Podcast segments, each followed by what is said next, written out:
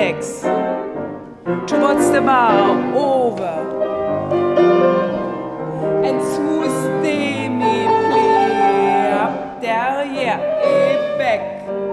Ich glaube, jeder Tänzer, der mal getanzt hat und wieder in den Ballettsaal kommt, spürt es doch, Ah, ja, so war das. Oder ach, wie schön vielleicht doch es gewesen ist, selbst mit allen Sachen, die dann gar nicht so schön waren. War ja bei mir genauso. Wie oft hat man geweint oder gesagt, da gehe ich nie wieder hin oder das tanze ich nicht oder so. Dann ging es trotzdem weiter und war dann auch wieder gut. Bitte Arm, wild. Arm, yes. Und dann war ich wieder ganz begeistert über, über die Tänzer, über, was sie machen, ihr Herzblut geben und schwitzen in dem heißen Saal und mit einer Freude dann und noch dabei lachen und wirklich wunderbar. Ich glaube, es gibt keinen Künstler, die so wunderbar sind wie Tänzer. Ja, danke sehr. Die Vollbluttänzerin Siekild Pahl.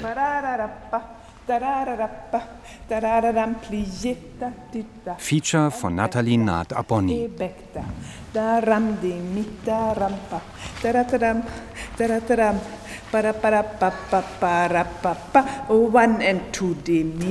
Das war im Juni vergangenen Jahres an der Staatsoper Hannover.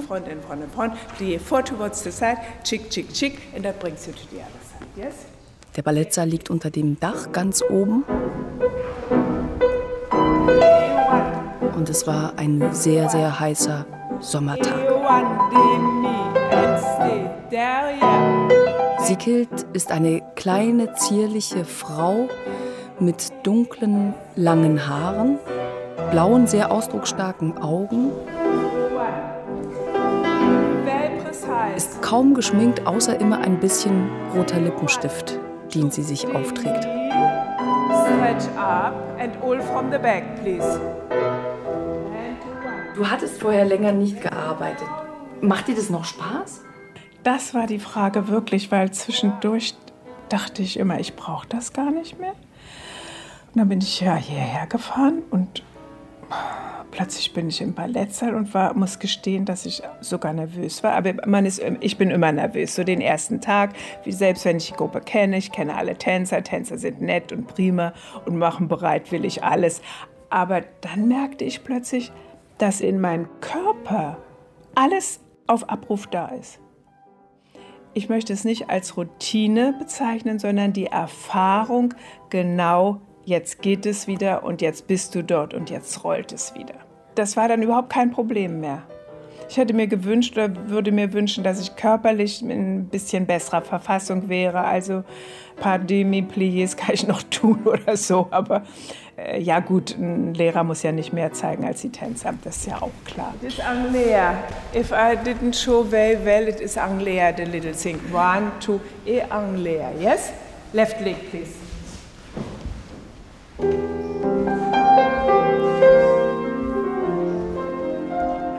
Gerade was ihren Oberkörper und ihre Arme und ihren Kopf angeht, bewegt sie sich unglaublich elegant und anmutig und so, als wäre sie immer noch die junge Tänzerin. Wir kennen uns mittlerweile seit 20 Jahren. Wir haben uns kennengelernt am Staatstheater in Braunschweig, wo ich als Tänzerin engagiert war und sie kam jeweils für zwei Wochen am Stück um klassisches Ballett zu unterrichten. Wir haben uns über Jahre hinweg immer wieder getroffen, sind uns immer wieder begegnet und darüber hat sich eine Freundschaft entwickelt. Ich habe dann aufgehört zu tanzen und wollte Journalistin werden, habe das auch gemacht. Und eigentlich schon damals, also vor 10, 15 Jahren, war es mein Wunsch, ihre Lebensgeschichte zu erzählen. Als ich sie darauf angesprochen habe, hat sie erst mal zurückhaltend reagiert, weil sie der Meinung war, sie wäre nicht interessant genug, es gebe gar nicht so viel zu erzählen. Aber ich glaube, dahinter steckte eben auch, dass sie seit drei Jahren Herzprobleme hat. Sie hat eine operierte Herzklappe und infolgedessen schwere Herzrhythmusstörungen.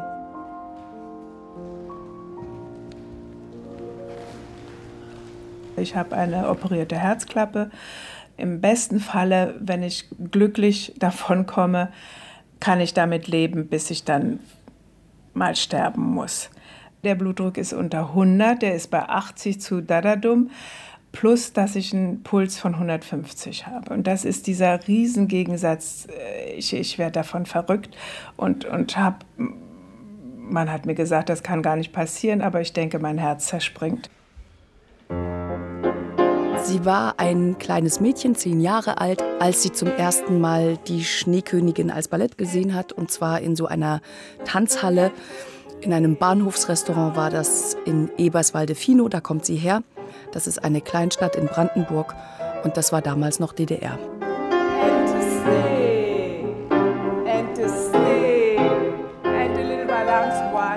Es war damals vollkommen undenkbar, dass sie so eine eigentlich Weltkarriere hinlegen würde und dass sie auf allen großen Bühnen der Welt tanzen würde. Ich bekomme also aus einem sehr einfachen Haushalt. Meine Mutter war Hausfrau, mein Vater äh, verstorben nach dem Krieg gleich. Wir sind also zu dritt aufgewachsen mit meiner Mutter. Und dann war ich 12, 13. Da las meine Schwester in der Zeitung eine Annonce, dass man Kinder suchte oder Eleven, die willig waren, sich im Ballett ausbilden zu lassen an der staatlichen Ballettschule in Berlin. Meine Schwester sagte so, du willst dich doch immer bewegen, du findest das doch schön, jetzt fahre ich mit dir dahin. Wir haben es getan, wir sind hingefahren und ich bin angenommen worden. Dann hieß es ja, dann im, am 1. September kommst du nach Berlin mit deiner Mutter, bringst das, das und das mit. Da ich aus der Provinz kam, bin ich in ein Internat gekommen. War dir klar damals mit 12, 13, dass das bedeutet, dass du nicht mehr mit deinen Geschwistern und deiner Mutter? Ja, ich habe überhaupt nicht dran gedacht. Ich war so begeistert, als ich, als ich in die Schule kam, die damals noch äh, hinter der Staatsoper untergebracht war, in teilweise zerbombten Nebengebäuden. Ich glaube, das war der frühere Marstall vom Schloss. Und nein, ich fand die Atmosphäre, die Mädchen, die da waren und, und wie das alles war. Ich wusste sofort, neue Welt, das möchtest du tun. Ich bin die Einzige, die jemals, glaube ich, aus dieser Kleinstadt bis heute einen künstlerischen Beruf ergriffen hat und sofort wusste dass die ganze Stadt. Die Tochter von Frau Pahl, die geht nun nach Berlin und will Tänzerin werden. Na, was das werden sollte. Also so typisch, wie man damals sprach.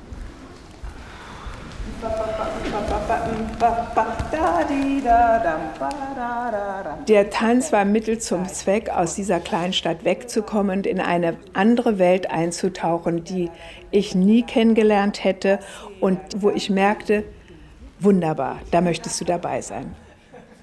Das tägliche Balletttraining läuft so ab, dass die Tänzer sich erstmal an die Stange stellen, dort Übungen machen, die zum Beispiel Plié, Tendu, Fondu heißen. Und dann dauert das etwa 90 Minuten, endet mit großen Sprüngen durch den ganzen Raum. Und dann gibt es am Ende immer eine Reverence, eine Verneigung vor der Ballettmeisterin. Und dann applaudieren alle füreinander quasi gegenseitig. Ja.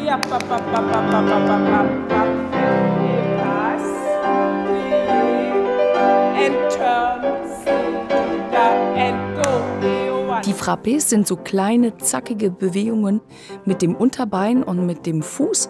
Das heißt, der Oberschenkel und der Oberkörper bleibt ruhig und man schlägt quasi mit dem Unterbein nach vorne, zur Seite, nach hinten. Das sind im Prinzip kleine Kicks. Diese Ausbildung hätte ich in keinem anderen Land so machen können wie wirklich in der DDR, weil ich sofort Stipendium bekommen habe und meine Mutter nicht mehr für mich sorgen musste, was sie natürlich immer noch getan hat mit Unterstützen, weil ja Stipendium nie reicht. Also ja, danke.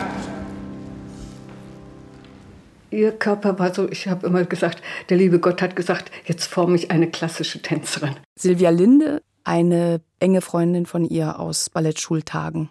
Mit dem schönen Spann und alles, was dazugehört. Also perfekt als klassische Tänzerin.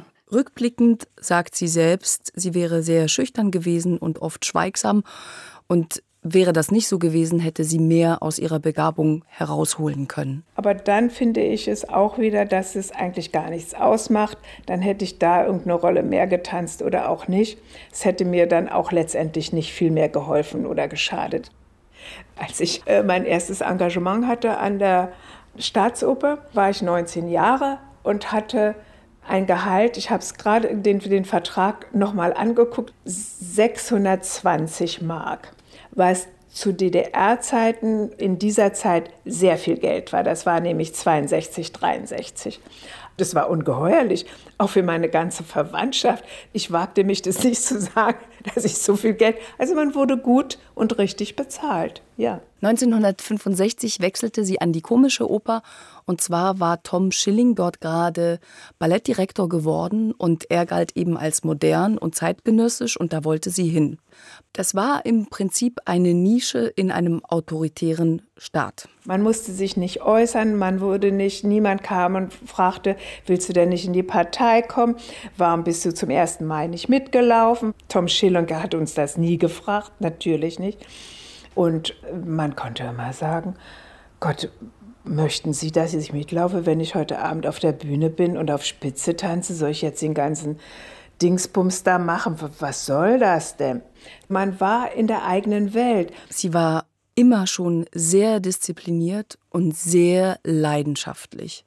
Die Tänzerinnen und Tänzer müssen in der Lage sein, die Technik zu beherrschen, sie aber dann hinter sich zu lassen, um daraus Kunst zu machen und daraus Tanz zu machen. Développer, keep, keep, keep, keep. One grand plié, come up and you change to the other side. Ich habe sie am Wochenende mal besucht. Und dann sagt sie so, jetzt muss ich zum Training. Ich sage, nee, ist, ist doch voll. Sagt sie, na, ich kann doch keinen Tag Pause machen. Yes, gut. And derrière, bas. Stay, long arms, long line, yes. Développer ses gants. Und da war klar, das gibt's nicht. Sie muss trainieren, jeden Tag. And grand plié. Change derrière. 1968 kam das schwedische Kullberg Ballett für ein Gastspiel an die Komische Oper in die DDR und Gerd Weigelt, ein westdeutscher Tänzer, war damals beim Kullberg Ballett engagiert. Ich war nicht direkt Gruppensprecher oder so, aber wir hatten organisiert, dass jeder kleine Blume hingelegt bekommt und eine Karte dazu mit Willkommen oder whatever. Und dann, dann haben wir uns in der Garderobe kennengelernt, eigentlich nur kurz. Und hinterher gab es dann Zusammensein in der, in der Möwe. Der Möwe. Ja. Künstlertreff. Ja, in der Möwe ist ja der, der Künstlerclub von Ostberlin gewesen, ja. Ich habe sie zum ersten Mal äh, im Spiegel gesehen. Ich saß an meinem Schminktisch und, und da sah ich hinten so eine, mit eine gelbe, gelbe Bluse hat es dran. Man kennt ja diese Schocks, die man manchmal kriegt. Dann hat sich das alles entwickelt. Das heißt, du erinnerst dich an den Moment noch ziemlich gut, ja, oder? Sehr gut, sehr gut. Mhm. Also ich möchte dazu bemerken, dass ich nie eine gelbe Bluse gehabt habe. Also ich kann jetzt nicht wiedergeben, welche, welche Farbe die Bluse war, aber äh, ich... Ja. Also für mich war sie gelb. Ja, ja gut. ich lasse es gelten. Du, ja. du lässt es gelten. Ja, ich lasse es gelten, das Gelbe. ja. Und so war das. Ja, ja. Mhm. Es waren recht schlaflose Nächte. Ne? Ich habe dann, dann auch mit euch trainiert, mit dem Ensemble der komischen Oper, so. als Gast sozusagen. Und äh, da hatte ich dich ja schon sehr in Augenschein genommen. Und äh, empfand damals, dass du sehr intelligent gearbeitet hast. Weil das sieht man schon im Ach, Tänzer, ja? wie, er, wie er die, die Stange meistert oder, oder im Freien agiert. Das ja. hast du mir aber nie gesagt. Nee. Habe ich vielleicht auch jetzt erfunden. nein, nein, so war das wirklich. Habe ich dir damals gesagt. Ja. Ja, hast es vergessen. Ja. Hm. Das war eine leidenschaftliche Liebesbeziehung, eine Amour fou, aber komplett aussichtslos.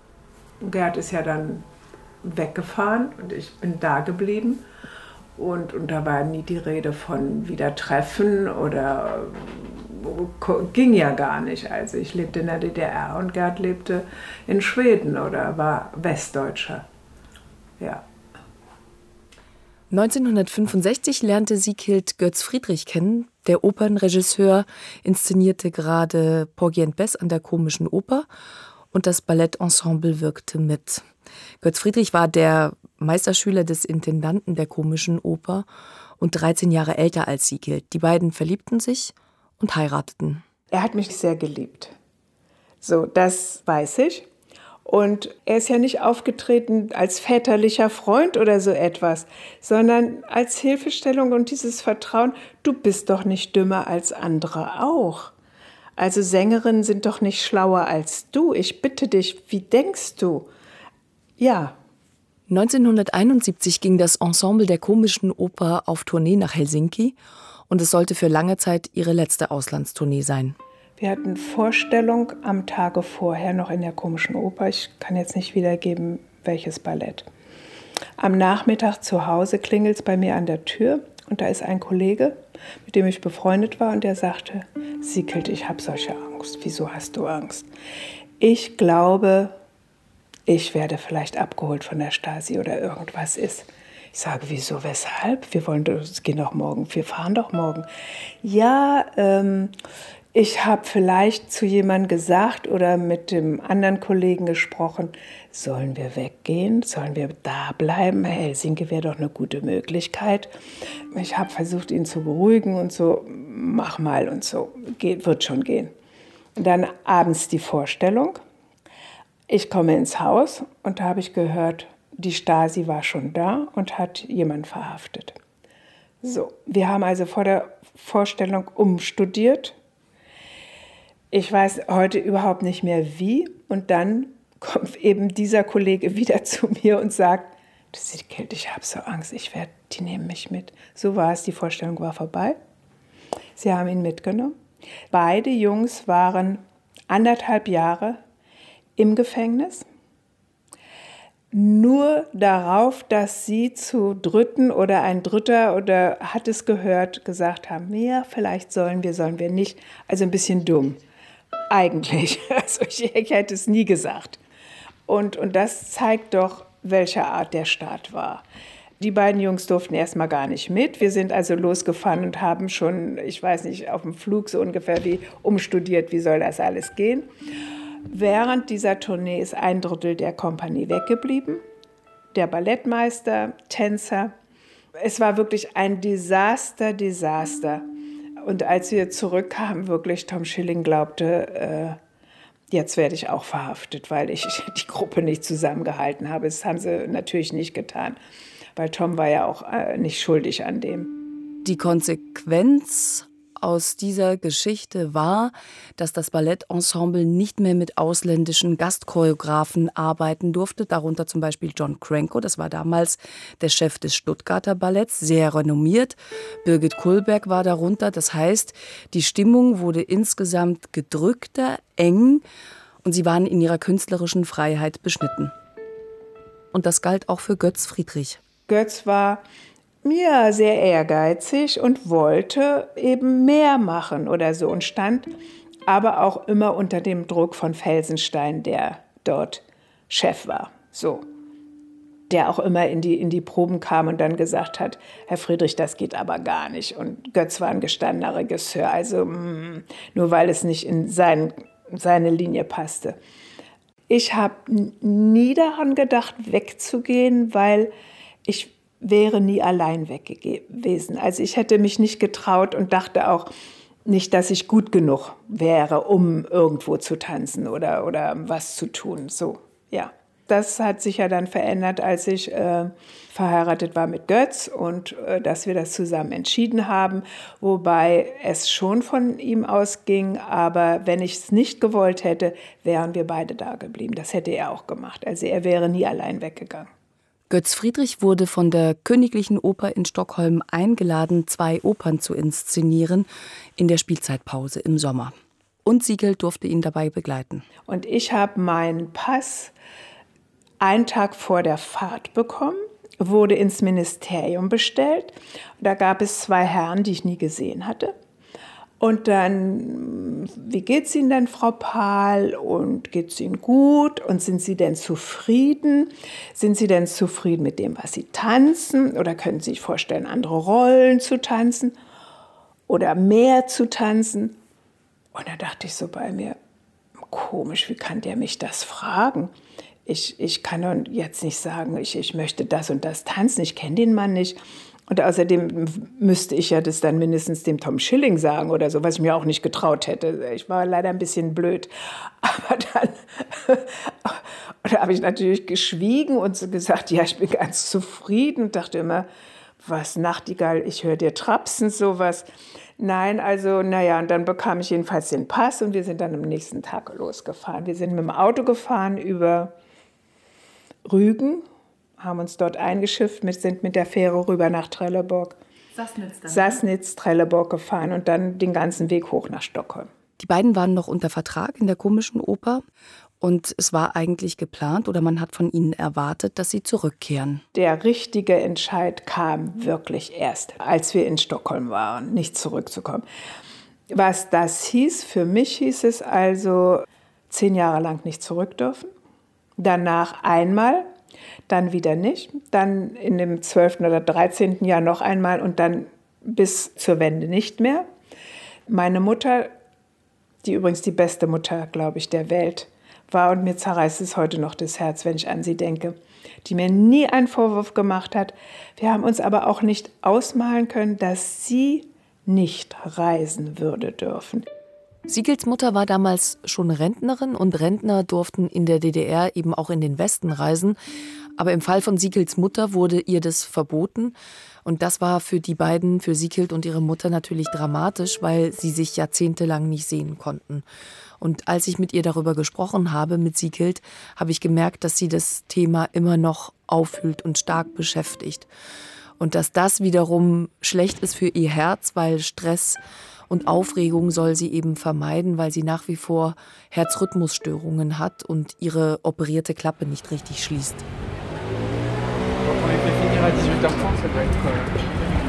Der schnellste Weg jetzt da hochzukommen ist, dass wir hier durch die wir laufen auch mit Rot, dass wir durch die Galeria gehen und dann hinten rauskommen, den Berg hoch. Dann kommen wir zur Saluhalle, Hedwig-Eleonora-Kirche und dann in die Jungfrühgarten, wo das alte Studio früher war. Ja. Siegild lebte insgesamt zwölf Jahre in Stockholm, von 1972 bis 1984. Und ich hatte das Gefühl einfach, dass sie mit diesem Land sehr, sehr verbunden ist. Ist das so wie Ankommen zu Hause ein bisschen? Ja, wegen der Sprache, wegen der Freunde, wegen der langen Jahre, die ich hier war.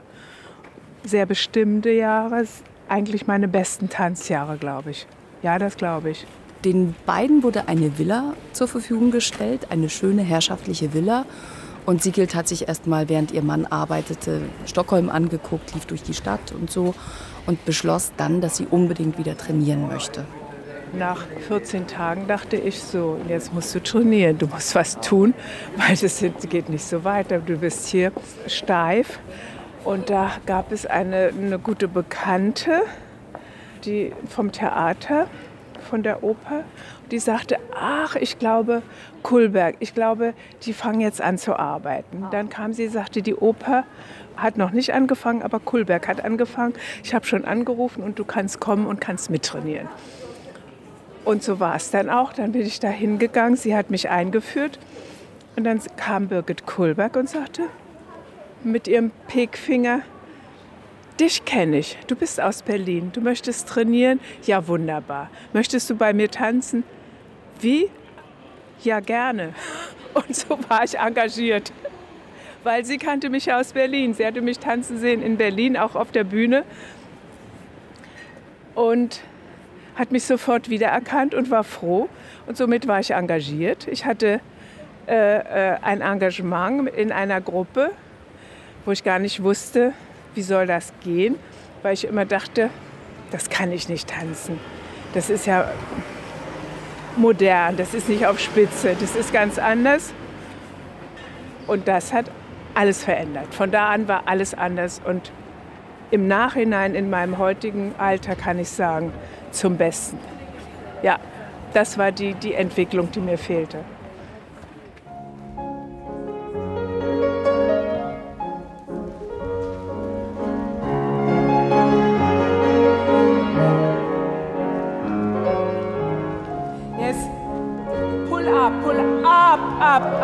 Down.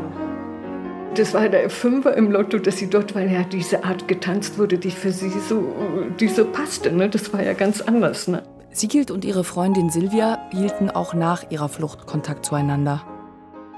Kulberg-Ballett ist doch anders als so ein klassischer Tanz, äh, der von Russland kommt. Ne? Ich habe eben gemerkt, dass ihr Körper und ihr Wesen da zu Hause ist. Wow, da ist sie richtig Tänzerin geworden. Da hat der Tanz sich auch um den Körper gekümmert und nicht, der Körper musste Normen erfüllen. Ne? Genau zu dem Zeitpunkt, als Siekild anfing, beim Kulberg-Ballett zu tanzen, verließ ein anderer deutscher Tänzer die Kompanie, Gerd Weigelt. Er ging nach Holland zum Niederlands Dance Theater. Das heißt, die beiden verpassten sich 1972 ganz knapp in Stockholm. Ein Jahr später beschloss Siekild dann alleine in Stockholm zu bleiben, denn ursprünglich war geplant gewesen, dass sie gemeinsam mit ihrem Ehemann Götz Friedrich nach Hamburg geht, wo er Oberspielleiter werden sollte und sie schon einen Vertrag als Solistin hatte bei John Neumeier.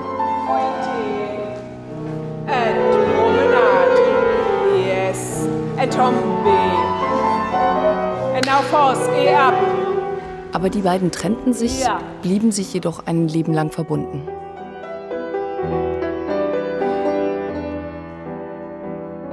Götz hat sich später auch nach unserer Scheidung immer für mich eingesetzt. Also Götz ist einer der großzügigsten Menschen gewesen, die ich kennengelernt habe, was mich betrifft. Und ich habe ihm sehr weh getan damals.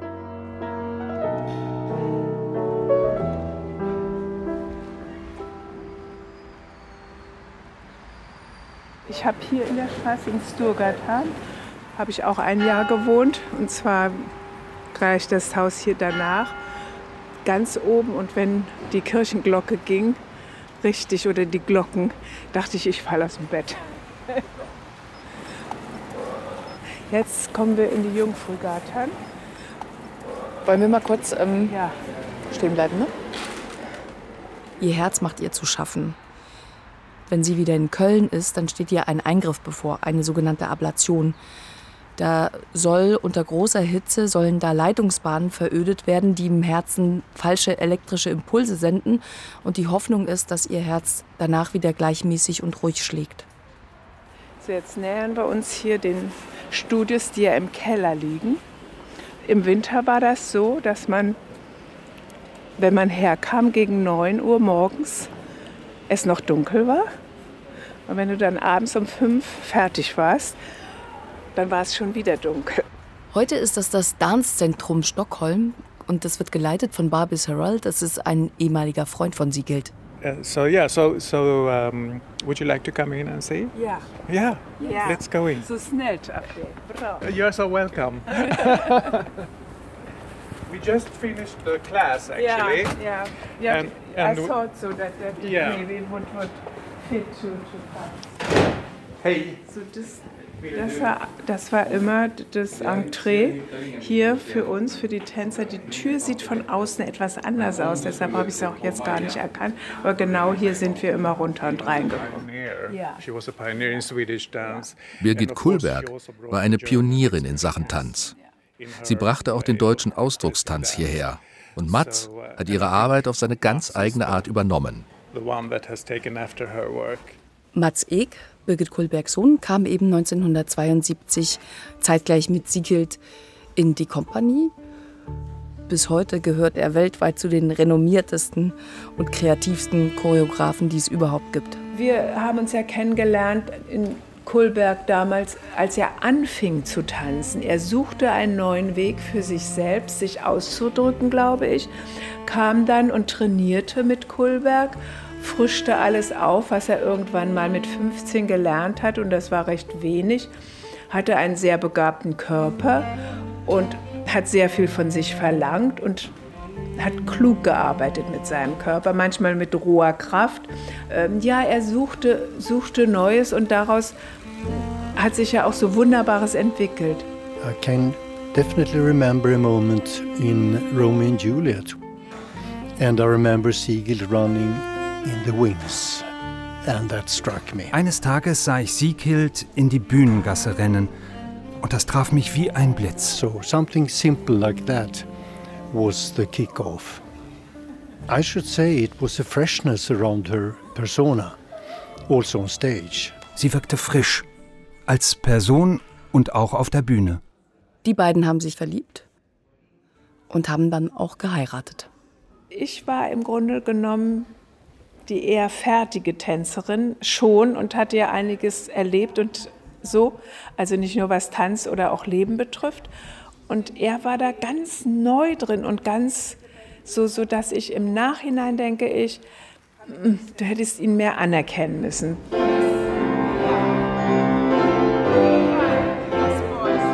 Mats Ick begann 1976 für das Kulberg Ballett zu choreografieren. Und Sigild war anfangs seine Inspirationsquelle, seine Muse. Er hat Sachen mit ihr ausprobiert.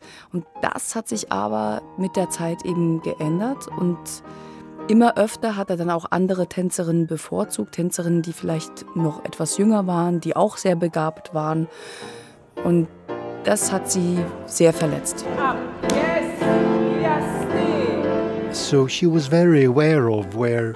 war sich ihrer körperlichen und tänzerischen Grenzen bewusst und half mir zu verstehen, dass ich eine private Beziehung nicht notwendigerweise im Ballettsaal fortsetzen muss. Aber sie hatte einen sehr guten Blick und half mir, Dinge zu sehen. Auf dieser Ebene gab es eine Zusammenarbeit zwischen uns. Und sie hat doch in einigen meiner Ballette getanzt. So there was a collaboration nevertheless, and she took part in several of my ballets. Siegild war damals bereits über 30 und für Tänzerinnen ist das alt. Nach wie vor konnte sie ihre Mutter nicht sehen. Sie hatte inzwischen einen schwedischen Pass durch die Heirat mit Mats Ek und konnte aber trotzdem nicht in die DDR einreisen. Und es ging sogar so weit, dass man sie selbst an Weihnachten an der Grenze zurückgewiesen hat, obwohl alle schon das Weihnachtsfest vorbereitet hatten, in der Hoffnung, sie zu sehen. Und man sagte ihr, sie wäre in der Deutschen Demokratischen Republik nicht erwünscht. Ich fühlte mich wirklich wie ganz allein in der weiten Welt. Ich hatte keine Verwandten, ich hatte niemanden. Ich hatte Götz, der in, in Hamburg war mir immer zur Seite springen würde, wollte. Aber ich lebte in, in, in Stockholm und wollte auch da bleiben. Es hat auch dort äh, von den Menschen, die ich da getroffen habe, auch Intellektuelle, niemand wirklich begriffen, worum es geht. Und ich denke, dass auch Mats es nicht begriffen hat, was es heißt, äh, aus einem Land wegzugehen und nicht mehr zurück zu können. Aus freien Stücken, allerdings aus freien Stücken, ja. Äh, was, was das auch mit mir gemacht hat. Siegelt erzählte, dass viele schwedische Intellektuelle und Künstler eben aus der Ferne die DDR quasi idealisierten und dass sie Mühe hatte, ihren Bekannten und Freunden klarzumachen, was das für ein Staat ist.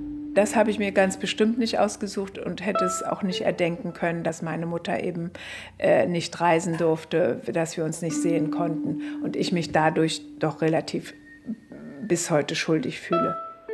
Nein, nein, vielleicht kann man das gar nicht verlangen, dass es Menschen, die, die immer in Freiheit oder hier, hier im Westen gelebt haben, nichts anderes kannten oder dass, dass man darüber fein sprechen kann. Aber das ist doch so, so wie man ja China, die Kommunisten, ist doch fantastisch, was die da machen, Röt China und alles mit dem Kommunismus und alle gleich und so. Tja, dann geht dahin und lebt dort mal und, und erlebt es dann. Dann werdet ihr ganz gerne schnell wieder zurückgekommen sein, ja. Vielleicht mache ich mal so. Okay. Angenehm? Ja. So, kleine Zehen. Das ist Gyrotonic. Eins, zwei, drei. Füße bleiben parallel und durch die fünfte Linie. Und. Das sieht aus wie ein mittelalterliches Foltergerät. Das ist eine Holzbank. Du magst wo du dich gut fühlst, ja. Hinter dieser Holzbank steht ein Turm. An diesem Turm aus Stahl sind Züge wie Flaschenzüge mit Schleifen, Schlaufen und Gewichten befestigt. Und sie liegt im Prinzip auf der Holzbank und führt mit ihren Armen und Beinen kreisende Bewegungen aus. Aber man kann sich vorstellen, dass es dass es wirklich sehr viel von Tanz kommt, wirst du gleich sehen, dass man auch vieles auswärts machen kann und eben diese Diagonalen. Ne? Das soll die Gelenke mobilisieren, weich und geschmeidig halten.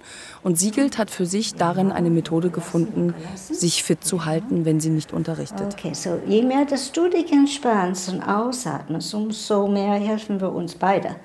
Ja? Okay, einatmen. Durch den Mund aus. Schulter entspannen. Ja. Einatmen und aus. Siegelt hat den Eingriff am Herzen gut überstanden. Loslassen, loslassen, loslassen. Nur die Herzrhythmusstörungen, die waren immer noch da. Das hat sie immer mehr zermürbt, weil sie es gewohnt ist, dass ihr Körper das tut, was sie möchte. Die Disziplin sitzt nach wie vor in mir drin. Und ich glaube, das ist viele Viele Menschen aus ganz anderen Zusammenhängen, anderen Branchen sagen oft, was sind Tänzer für wunderbare Mitarbeiter.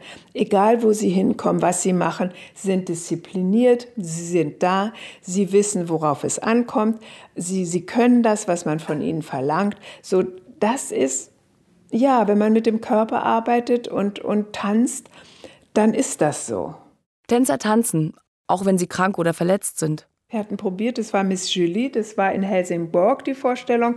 Ich hatte einen neuen Partner bekommen und da gab es einen Ruck und ich dachte in meinem Knie, hm, da ist jetzt was ganz falsch. Es schwoll auch gleich ein bisschen an und dann fragen ja sofort alle, aber du kannst doch heute Abend tanzen. Was sagt man da? Ja, ich tanze natürlich heute Abend, ja sicher. Wobei ich instinktiv im Innern wusste, du kannst gar nicht tanzen.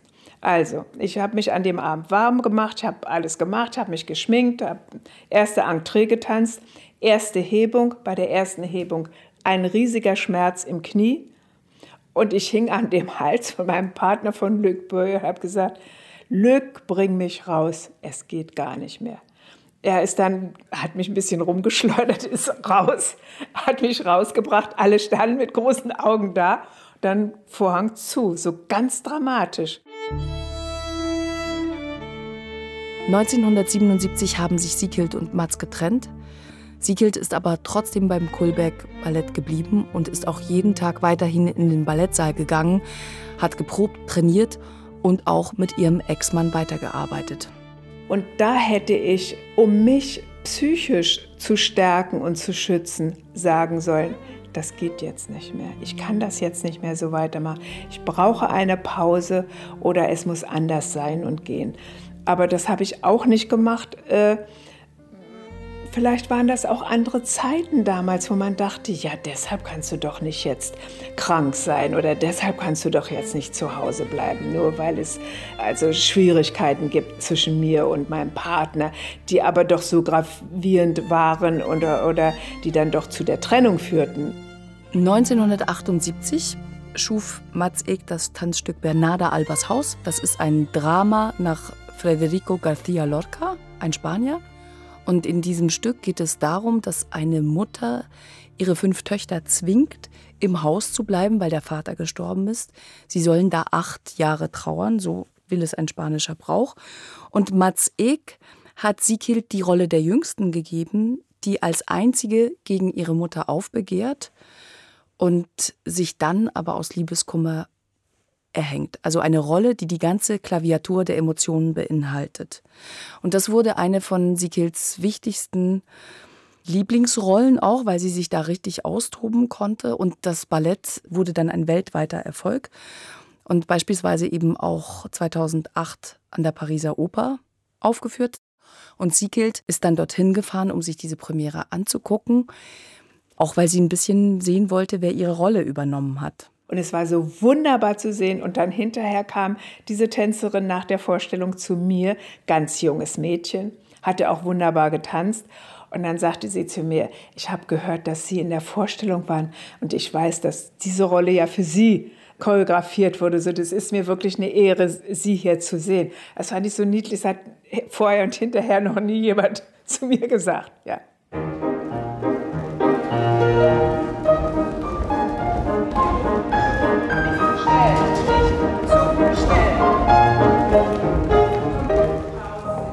Ballettkreise sind ja klein eigentlich. Ne? Man hört immer mal und, und trifft jemanden. Hast, hast, du was von Siegelt gehört? Ja, die macht so und so und die hat jetzt den Matz geheiratet. Oh. Bei Siegelt Pahl und Gerd Weigelt am Küchentisch ihrer Kölner Wohnung. Und, so bleibt man immer à jour irgendwie. Und so hatte ich dann auch äh, mitbekommen, dass Siegel sich getrennt hatte und ich war gerade auch in der Trennung begriffen. 1978 sind die beiden dann schließlich endlich ein Paar geworden und das ist auch schon über 40 Jahre her. Das war in dem Sommer, wo das alles passierte.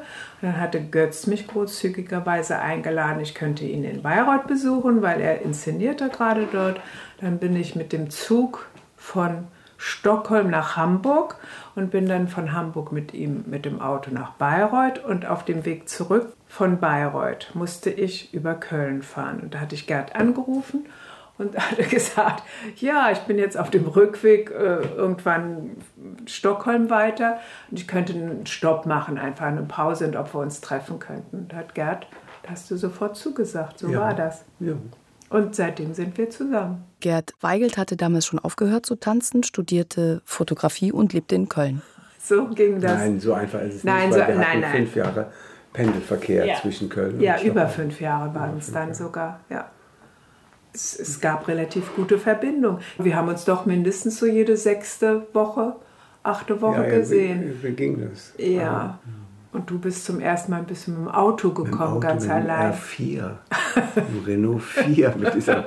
Ich liebe das Auto, aber für, für lange Strecken ist es wirklich der höllisch. Ja.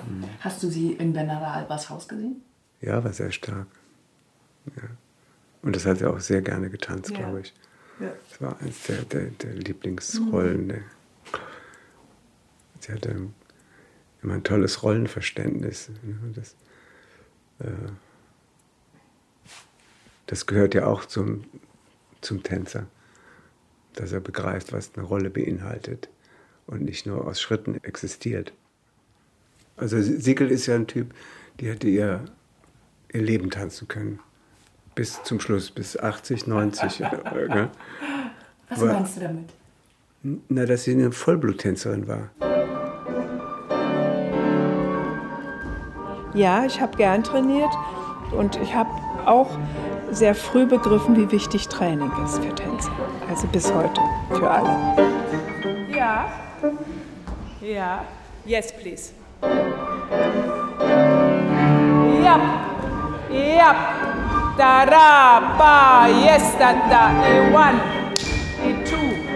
And now the assembly, da, da, yes. Die Sprünge haben alle französische Namen zum Beispiel Glissade Assemblée, Glissade Jeté. Da bewegen sich die Beine sehr filigran, während die Oberkörper ruhig bleiben und die Arme sich unabhängig davon bewegen. Ja. Diese Tänzer in Hannover waren alle noch recht jung, etwa Mitte 20, und haben eigentlich den Höhepunkt ihrer Karriere noch vor sich. Siegelt hat eben gesagt, dass ihre drei, vier wichtigsten Jahre mit Mitte 30 waren. Das ist für eine Tänzerin relativ alt. Das heißt, körperlich ging es vielleicht schon ein bisschen bergab.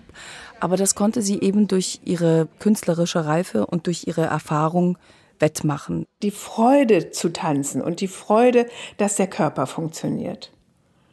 Ja, das, also für mich waren das äh, diese Jahre die besten Jahre. Finde ich auch sehr schöne Jahre nach wie vor als Frau.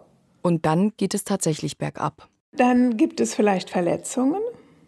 Dann kommt ein neuer Choreograf, ein Gastchoreograf, der sich die Gruppe anguckt. Der stellt dann fest, aha, das ist, sind die, die und die, die tanzen immer hier sehr viel. Könnte ich auch benutzen. Aber ich nehme mal vielleicht doch die da eben nicht so viel tanzen. Und das sind dann meistens die, die jünger sind. Daran merkt man dann auch, aha, mhm, du bist vielleicht nicht mehr dabei.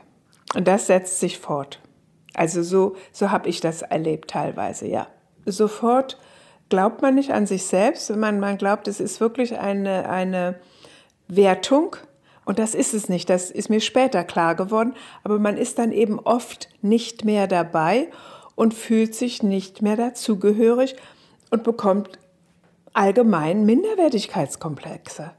Ich denke, dann setzt ganz schnell ein, dass man aufhören möchte. Das konnte sie aber nicht, ansonsten hätte sie in Schweden ihren Rentenanspruch verloren.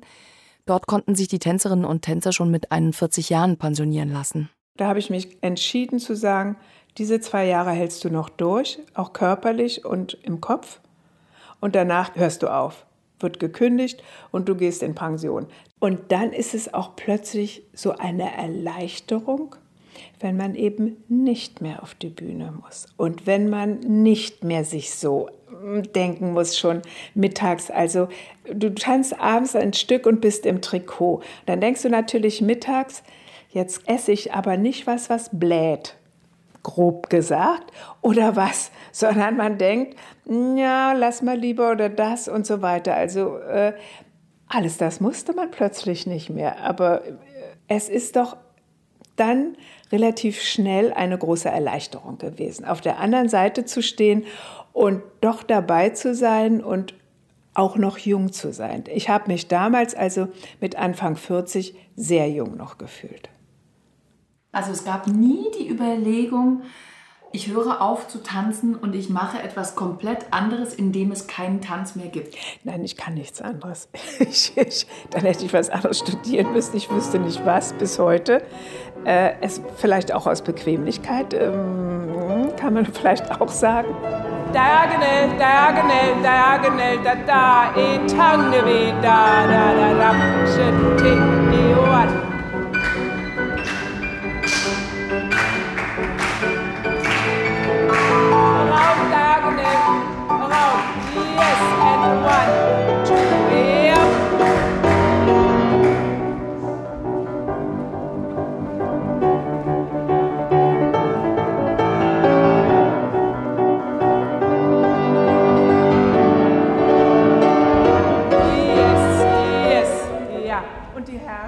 1984 zog Siekild nach Köln zu ihrem Ehemann, zu Gerd Weigelt. Gerd hat sich auf Tanzfotografie spezialisiert. Und das war früher sein Labor. Das war Gerds Labor hier. Zeile und so. Ja. Alles abgeklemmt worden jetzt. Und hier saß die Archivarin. Wie lange war sie hier? Zehn Jahre. Zehn Jahre und hat Einen- alles, Einen halben Tag pro Woche. ja, und hat alles das archiviert, äh, was hier steht. Ja. Berlin ist vertreten, die Staatsoper, die, die sind alles Choreografen. Niederlands Tanztheater ist ein ziemliches Konvolut. Äh, Und hier ist Bausch. 2019 wurde ihm der Deutsche Tanzpreis verliehen. Zum ersten Mal überhaupt an einen Fotografen. Also man hat hier alle, alle Namen versammelt, ne? Ja, also nicht alle, aber Naja. bin selbst erstaunt darüber. Hagen, Kulberg, Retrospektiv, Linke, wie ich damals Susanne. rumgegurkt haben muss mit dem, mit dem Auto. Könnte ich oder würde ich heute nicht mehr tun. Und dann zwei kleine Ordner Ferien. Aber vermischt, das ist immer vermischt doch mit Porträts auch und, und äh, doch Vorstellungen auch, oder? Das ist ja komisch, dass das hier dabei ist. Taipei, doch in Taipei habe ich gearbeitet. Das, das war dann auch so halbberuflich mit, ja, doch. Siegel trainiert morgens die Tänzer, die Gerd abends auf der Bühne fotografiert. Und sie ist es auch, die eine erste Auswahl seiner Fotos trifft. Damit sind die beiden nach wie vor eng verbunden mit der Tanzwelt, wenn auch als Randfiguren. Ich bin ja, seitdem ich also aufgehört habe zu tanzen, doch immer ein ganz schönes Stück älter in, in meiner Rolle als, als äh, Pädagogin als die Tänzerin oder Tänzer. Für Tänzer gilt, gilt genau das, das Gleiche. Ja, ist genauso, ja. Ich denke auch, das ist so wunderbar, mit den jungen Menschen zusammen zu sein und, und immer wieder welche nachwachsen zu sehen. Und immer wieder bemühen sie sich und immer wieder gibt es Herzeleid und immer wieder.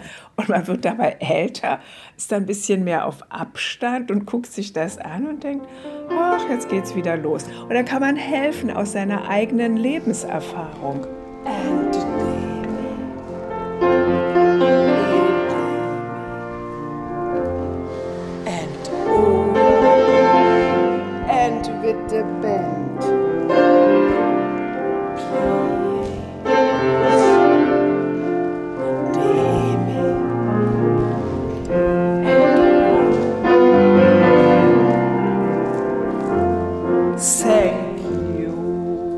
Thank you, Melvin.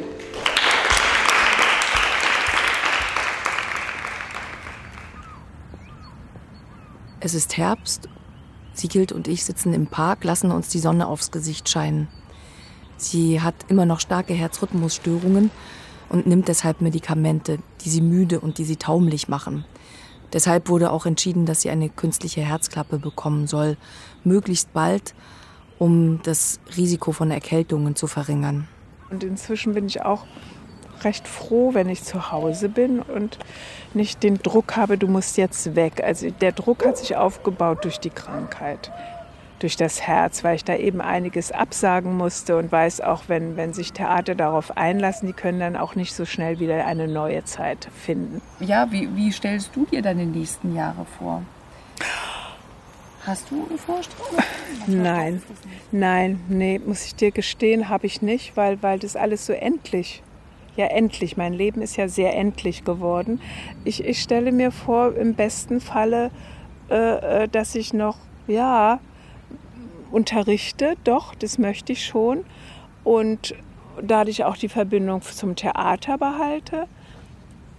Und dass ich einigermaßen das mit der Gesundheit wieder bekomme, dass ich da nicht also so, so ein Leben führen muss, wo ich nur daran denke. Das, das hätte ich mir nie vorgestellt, dass, dass ich alt werde und plötzlich bin ich krank. Vor 20 Jahren war Sighild schon einmal schwer krank.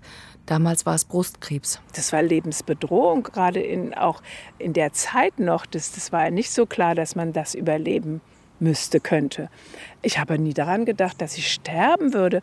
Wenn ich jetzt denke, na, ich kann ja sterben daran. Plötzlich sagt das Herz bum bum aus. Kann ja sehr gut sein. Da denke ich doch heute eher, so wie schön, schönste Tod. Da stellt man sich natürlich vor, wie, wie alle, liege ich im Bett und wache nicht mehr auf. Und weiß das ja vorher nicht. Aber keiner stirbt so. Wer stirbt so? guck dir an oder hör dich um in der Verwandtschaft, die liegen und liegen, können nicht sterben, sind sterbenskrank, haben dies und jenes und es ist eine Quälerei. Ich denke, leider muss man es mit sich selbst machen, dass man selbst zur Ruhe kommt und sagt, jetzt begebe ich mich dahin, dass es aufhört, dass es gut geht. Besonders wenn es einem schlecht geht. Also wir haben dann Kontakt gehalten bis zum Tag vor der OP, haben am Tag vor der OP noch telefoniert. Ich habe versucht, ihr Mut zuzusprechen und ihr zu sagen, dass alles gut gehen wird. Und das war dann aber nicht so. Es gab eigentlich gleich von Anfang an Komplikationen nach der Operation. Drei Monate lag sie dann auf Intensivstation und an einem Sonntag klingelte das Telefon und Gerd Weigelt, Ihr Mann war am Apparat und sagte mir, dass sie am Samstag, den 14. Dezember 2019, gestorben ist.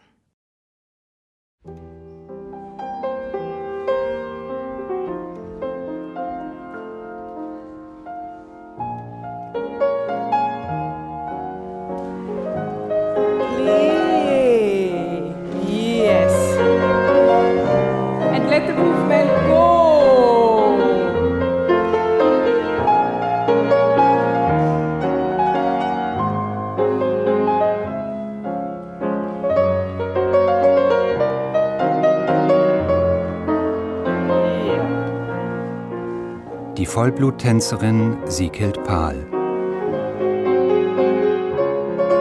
Feature von Nathalie Nata Bonni. Mit Sieghild Pahl, Gerd Weigelt, Marz Eck, Babis Harrell und Silvia Linde. Es sprachen Henning Vogt, Carsten Huck und die Autorin. Ton Bodo Pasternak und Erik Lehmann. Regieassistenz Andrea Andrisewitsch. Regie die Autorin. Redaktion Gabriela Hermer.